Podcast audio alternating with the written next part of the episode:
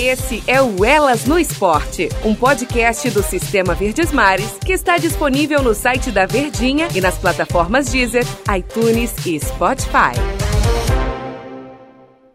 Oi, meus amigos, elas no esporte na área. É muito bacana a gente bater esse papo aqui no nosso podcast, onde você que está nos escutando, além da plataforma da Rádio Verdes Mares, você também acompanha nas plataformas Deezer, Spotify e tudo que você quer saber, hein? Do lado feminino, voltado para o esporte, é aqui com a gente, com a Denise Santiago, no Elas no Esporte. E hoje tem uma convidada bastante especial, que vai conversar aqui conosco. Ela é uma ex-atleta de vôlei, do voleibol brasileiro, representou muito, teve conquistas em 99 no ouro, no Pan-Americano, em 2000 no bronze nas Olimpíadas de Sydney, em 2004, campeã do Grand Prix, em 2007, prata no Pan-Americano e hoje, além da ex-campeã da Superliga, e hoje batendo papo aqui conosco, Érica Coimbra, apelidada também como Kiki, não é isso, Érica? Tudo bem contigo? Oi, tudo bem? É um prazer estar aqui com vocês. Sim, algumas pessoas me chamam de Kiki, principalmente fora do país. Então, tem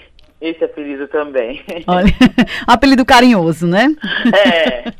Um apelido carinhoso uma garota de 1,80, não? Pois é, né? Isso que eu ia dizer. Kiki, meu Deus, a gente pensa que é uma pessoa né, mediana, mas de 1,80 devia ser Kikona, né? Devia ser outra. Né? É isso aí. Tudo bem, né, Érica?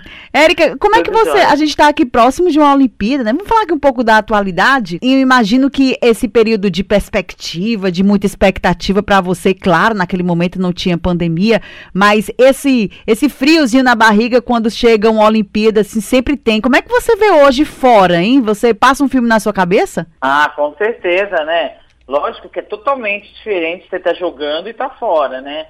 Mas com isso tudo acontecer, o que, que aconteceu, o adiamento da Olimpíada, a, a, gente sentiu também um pouco, porque a gente espera um pouco esse momento, né? Já que é um momento, além de ter de ser de campeonato, ia ser o meu momento de entretenimento agora, que eu me aposentei, né? Então, tive que esperar. Mas sempre rola assim uma.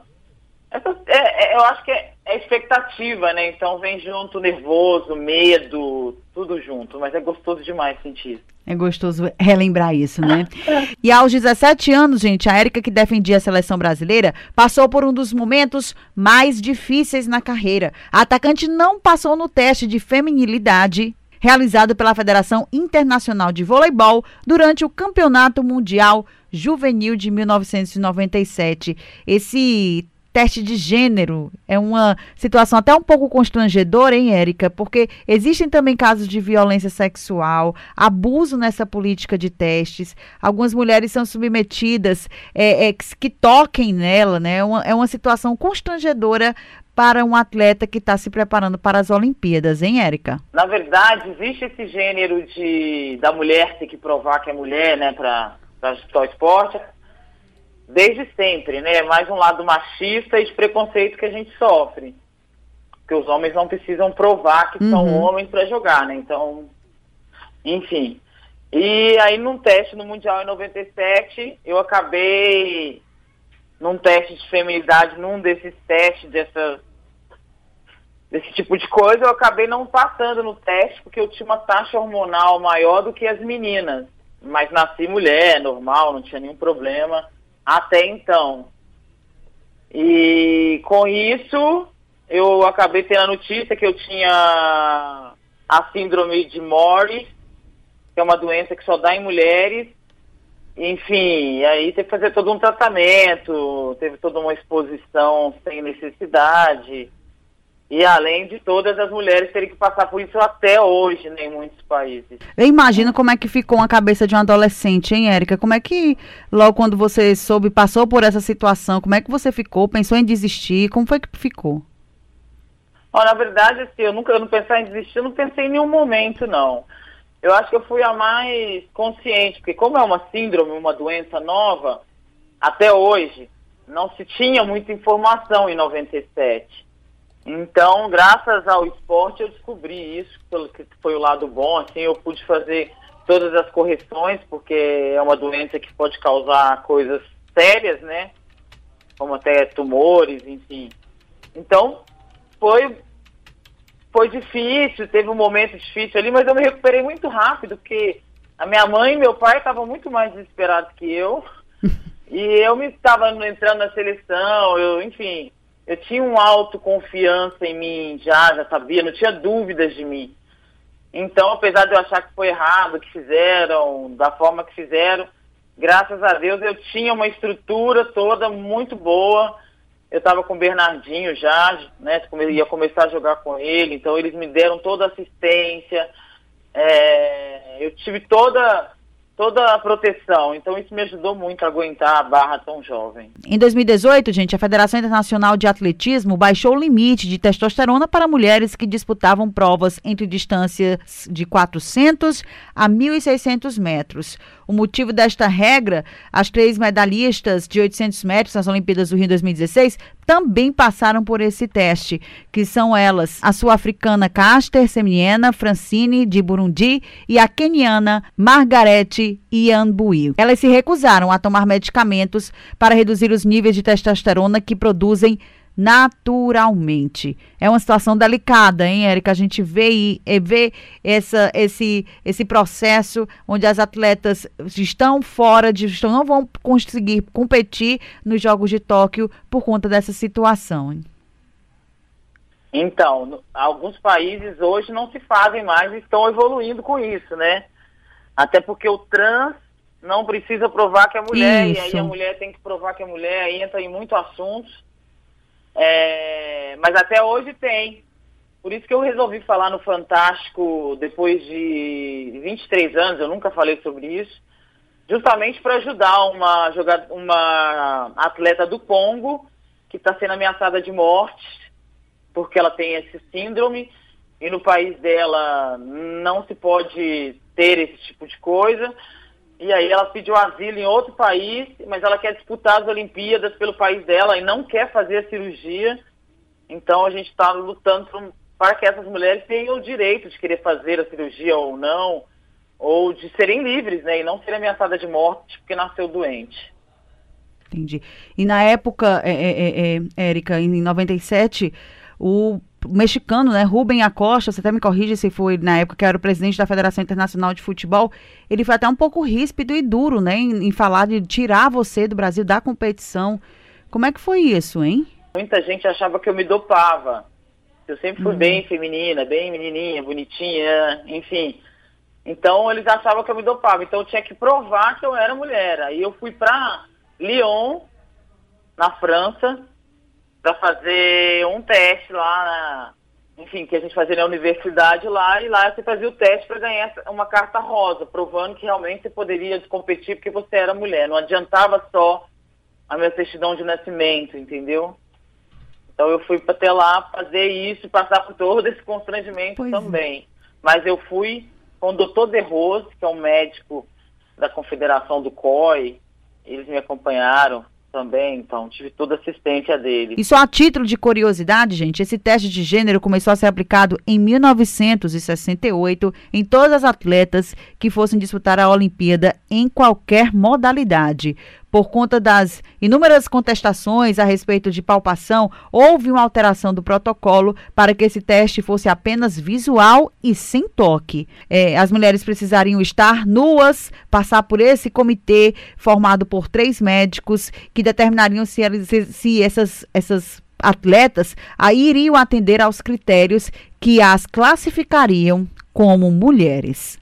E o COI informou, gente, que era preciso fazer esse teste porque a entidade suspeitava que homens estivessem infiltrados na categoria feminina e que estariam querendo se proteger né, para poder passar por cada fase de cada categoria que estava na disputa. Eu imagino. E você fala assim, hoje, depois de tantos anos, é, você falar sobre isso te causa, é um, é um, motivo de libertação, você se liberta e, e abre os olhos, porque a gente vê que outras pessoas, outras mulheres também passaram por constrangimentos semelhantes, hein, Érica? Eu acho que cada um tem a sua dor, né? Ninguém é totalmente, nem é 100% feliz, né? nem 100%, enfim. É, e eu acho assim que, que, que, eu levei e decidi falar justamente para ajudar, porque para mim, em mim, não atingia mais. É, enfim, não tem nada a ver com a. Eu não sofro com isso. Só que eu descobri com o Fantástico que eu tenho uma missão com essa. Né, com essa, essa minha doença vai me dar um. E o meu nome no voleibol vai ser porta-voz para muitas mulheres. Porque pós também a entrevista, né? Eu recebi muito contato de muitas mães, mulheres, senhoras que têm a síndrome, que têm vergonha de falar e que vieram até a mim, estão começando a falar sobre isso. Então eu estou com um grupo grande. Então, ao mesmo tempo que eu estou vendo né, que não é só eu que tenho né, esse problema, elas estão achando uma luz em mim. Então eu estou achando essa troca muito legal. Eu espero que eu consiga contribuir, essa é a minha missão. E eu descobri que eu falei por isso, que eu preciso ajudar muita gente. Ou contribuir com informação para muita gente. É. Você está contribuindo e muito, é. O procedimento, você fez o, o, um, um procedimento hormonal, né, para tratar dessa doença, dessa síndrome? É, geralmente são vários, como qualquer síndrome ou doença, gente, tem de zero né, a 100, cada um num nível. Tem mulheres que precisam, a maioria precisa tirar um, mais ou menos um, você tem que fazer uma cirurgia que você pode nascer com um com dentro. É uma coisa que que sai o hormônio, que, que é da onde sai a quantidade de testosterona. Então você nasce com, eu esqueci o nome agora aqui, mas é, você precisa tirar essa coisa que produz esse hormônio masculino, que muito hormônio pode virar o quê? Tumor. Então, ao longo da vida, se você continua com aquilo ali, você pode é, morrer, né? Uhum. Então você tira e depois você tem que fazer um tratamento hormonal, porque eles tiram praticamente todo o seu testosterona do seu corpo. Então aí você tem que fazer um tratamento hormonal para você, né, por causa dos ossos, enfim, N coisas para você não ficar doente. Mas tem vários tipos. Tem mulheres que têm que fazer reconstrução do canal é, vaginal. E, e o principal de 99% delas é que não podem ter filho. Então, é assim, é mais ou menos a base de quem tem síndrome de Morris. Nos Jogos Olímpicos da Cidade do México, em 1968, nasceu a carteirinha rosa. Essa carteirinha rosa, gente, era uma espécie de atestado de feminilidade que permitia às atletas que passassem pelo teste para que elas pudessem competir nas suas respectivas categorias femininas. 781 mulheres naquela edição, todas tiveram que passar por este exame. No documento havia a comprovação científica para ser apresentada em todas as competições validadas pela Federação da Modalidade. Se não tivesse essa carteirinha, ou qualquer ausência delas não apresentasse, é, seria um caso de incongruência no exame e a atleta era proibida de competir. No texto da carteirinha havia assim, ó, a atleta mencionada, passava escrito o nome da atleta, passou por aprovação em teste médico, cujo resultado da cromatina sexual foi positivo. É, não teve nenhum caso assim de, de entrar na justiça, de barrar esse teste, de, de mostrar que, na maioria dos casos, isso é um absurdo? Então, na verdade, existe essa causa, né? E o Fantástico fez essa matéria para dar voz a essas mulheres. Mas, na verdade, a quantidade de mulheres que têm doença de Morris é a mesma quantidade de ruiva no mundo. A mesma proporção. Então, é muita gente. Só que mesmo assim, sendo só com mulheres, imagina que a gente não tenha voz, né? Sozinha. Você vai para uma uhum. briga sozinha dessa com 16, 17, 20 anos, você não tem essa possibilidade. Por isso que hoje eu acho que eu posso contribuir com a voz. Mas por acontecer só em mulheres, ainda se dão pouca voz a isso, né? Apesar dos absurdos. Exatamente, tem que dar mais voz. Vamos dar voz a uma situação como essa para evitar outros constrangimentos. Durante esse processo que você fez de, de, de hormonal, esse procedimento, você ficou fora, voltou a treinar quando? Como foi esse processo de retomada? Não, eu não fiquei, não ficou, não fiquei né? fora nada. Eu só não pude ir para a seleção, né, naquele ano, mas continuei treinando e joguei a Superliga porque eu comecei a fazer o tratamento hormonal e foi rápido, porque eu fui até a França o exame já deu certo lá, né? Normal, eu voltei. Tipo, fiquei quatro, cinco dias sem treinar, mas, mas não mudou minha rotina em nada, não. Eu tive muita sorte. Essas meninas da África, né, dessa parte ali, sofrem muito mais. Ainda. E você tem uma cabeça muito boa, hein, Érica? Sempre tranquila, assim? Ah, eu fui aprendendo, né? Eu acho que eu acho que quando você. Nossa, Deus me deu tantas coisas boas, tantas, hum. né? Tantas oportunidades, né? Eu que saí de uma família simples, né? Num país onde as oportunidades para gente que é pobre é tão pequena, uhum. sabe? Ganhei, consegui ser uma atleta de alto rendimento. Enfim, também no lado do filho, eu desde nova eu falei, meu, se não posso ter, né, natural, eu sei que ele deve estar me procurando por aí, então eu vou adotar, está nos meus planos ter mãe, adotar uma criança em breve. Então eu fui me pegando ao lado bom das coisas. Eu acho que a gente tem que sofrer com aquilo que tem que sofrer. Com que não tem que sofrer, que não, você não pode mudar. Então eu aprendi assim, não tem como mudar, é uma doença, não tem possibilidade. Então vamos achar a beleza da vida. Então é por isso que eu acho que eu levo tão de boa. Assim. Ai, que bom, que bom. Mas eu converso ah. com mulheres de 61 anos que têm a mesma hum. síndrome, que está em depressão há 30 anos. É difícil, né? Neném, mãe, mãe de neném que tem a mesma síndrome. É, é, é, tem gente que tem uma violência ainda, sofre muito com isso internamente. Eu acho que o esporte me ajudou muito nisso também, já que foi exposto aos 17 anos, né?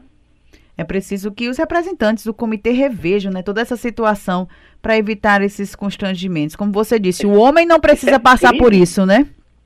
Sim, eu acho que é crime isso. Isso é crime. Pode trazer uma mulher, entendeu? Sim. Eu acho que é um crime que eles fazem ainda em muitos países. E se tiver que ter, é, esse tipo tem que ter no feminino e no masculino. Então, claro, é. Que, temos que lutar por uma igualdade. Então, enfim. É o caminho. É o caminho. Você acha que quando você passa, assim, hoje, você já está pensando em ter filhos, em adotar, e tá tranquila, em casa, aposentada, mas a trajetória, hein, Érica? Você falou, você muito, você disse que era muito vitoriosa por tudo que o esporte te proporcionou. Se você volta um pouquinho ao tempo, relembra da tua história, como é que você se sente, hein, Érica? Ah, eu, eu, eu sou muito grata, assim, a, a, a tudo, né, que a gente lutou, assim, eu, minha família, e assim, ser atleta de uma seleção, disputar uma Olimpíada, é algo, é muito legal, é muito, não tem nem como explicar, né, em palavras, mas, mas foi demais. E, e a garota que, essa garota que foi, né, pra seleção aos 17 anos, tão guerreira, tão corajosa, eu tenho o maior orgulho dela, dela que sou eu, né, tenho mesmo, sabe, porque no caminho eu sempre falo assim, gente, no caminho tem muitas coisas que podem te tirar do caminho. E se você tiver com dor ainda, é mais fácil ainda você entrar em caminho de drogas, remédios, antidepressivos. Então, né, graças a Deus ela foi forte e ela não quis nada dessas coisas. Ela preferiu, enfim, procurar uma vida de entendimento de evolução, eu acho. Olha que bacana. O, Érica, é muito bacana bater um papo aqui contigo e esclarecer também todas essas dúvidas, né, que nós tivemos é. aqui. É, teve um documento, né, do COI e da World Athletics que impediram que sejam feitos esses exames de gênero em atletas, em mulheres da elite, né, sobre aquelas que é. vindas do hemisfério sul. Então vamos aguardar que essa situação diminua, né, que pare com todo esse constrangimento que acontece com essas meninas, hein? Ah, com certeza, acho que com, todas, né? Eu, eu, sempre falo, o mundo é muito cruel, né? Então, cê, você precisa se proteger. E protegendo as mulheres é você evitando que elas passem por qualquer tipo de coisa que tenha que tocar no corpo dela, sem que ela queira, entendeu? A luta é essa, ninguém tem que tocar no nosso corpo, né? Independente se é no qual, sabe, é no planeta Terra. Então, acho que a luta é para que isso pare em qualquer lugar. Como é que você vê a nossa. A gente está vivendo uma situação bem difícil, né? Da pandemia, enfim, os jogos é, sido adiados. Agora, em julho, nós vamos ter as Olimpíadas. Como é que você vê a nossa seleção, hein, Érica? Tá esperançosa? Olha, tanta coisa mudando, eu acho que foi até bom para nossa seleção, para amadurecer, para treinar, enfim. Mas, com certeza, eu acho que hoje a gente, a gente vai para a seleção, a seleção de vôlei feminino, eu acho que tem uma bela seleção. A gente tem total oportunidade de, né, de vir voltar com medalhas. E eu torço sempre para que, que, que, venham, porque o Brasil aí está aí há 20, mais de né, 20, 30 anos no pódio olímpico. Então espero que a gente continue. Agora a gente aguarda né, que esse relatório encaminhado à ONG Women Rights Watch, eh, que exortou as entidades esportivas internacionais, como o Comitê Olímpico Internacional e a World Athletics, que é a Federação Internacional de Atletismo, que impeçam que sejam feitos exames de gêneros em atletas mulheres da elite, sobretudo aquelas que estão vindas do hemisfério sul. Então, esse documento, ele, ele lança uma luz sobre esse problema, que, na verdade, como a gente já citou aqui, existe há já algum tempo. Esse foi o Elas no Esporte, com Érica Coimbra, hein, batendo esse papo, a medalhista, Érica, muito obrigada, tá, por bater esse papo aqui com a gente, aqui em Fortaleza, Ceará. É muito bacana a gente ah, conversar. Você go- conhece, da- conhece aqui? Eu nossa... amo, nossa, já passei Réveillon aí no Marina, em Fortaleza. Eu adoro. Olha. Eu adoro essa terra toda aí. Oh, pois seja bem-vinda de volta, tá? Retorne aqui à nossa capital cearense. É sempre bacana a gente conversar com mulheres dessa forma e forte, né? Dessas mulheres que ultrapassaram as barreiras. Eu acredito que você superou tudo isso no momento, claro, não deve, não deve ter sido tão fácil, mas é bom você dar a voz, né? Você dar a voz àquelas com outras certeza. mulheres que tentam, né, lutar por um espaço e sem passar por nenhum tipo de problema, principalmente um constrangimento tão grave como esse. A gente que agradece, Érica. Ah, imagina. Muito obrigada a você. Sucesso aí. Precisando, a gente tá. Em breve a gente vai aí para fazer um kitesurf. Ai, que bacana! Você curte também? Aqui tem um cumbuco, hein? É, oh, eu amo isso aí, menina. Ai, que boa, Érica. Um beijo. Pois um beijo, viu, querida? Muito obrigada pela sua participação no nosso Elas no Esporte. Até a próxima. Ah, até a próxima, beijo. beijo. Esse foi o Elas no Esporte, um assunto que ainda merece bastante debate. Teste de gênero nas mulheres, nas Olimpíadas. Obrigada, Érica, por ter participado aqui conosco. Érica Coimbra. Coimbra. Érica Coimbra, medalhista olímpica e agora vive em outro momento da vida, passou qualquer tipo, passou o constrangimento e agora ela essa voz para nós mulheres para quebrar esse silêncio em relação a teste de gênero nas Olimpíadas. Gente, esse foi o Elas no Esporte. Aquele beijo, hein? E até a próxima. Esse é o Elas no Esporte, um podcast do Sistema Verdes Mares que está disponível no site da Verdinha e nas plataformas Deezer, iTunes e Spotify.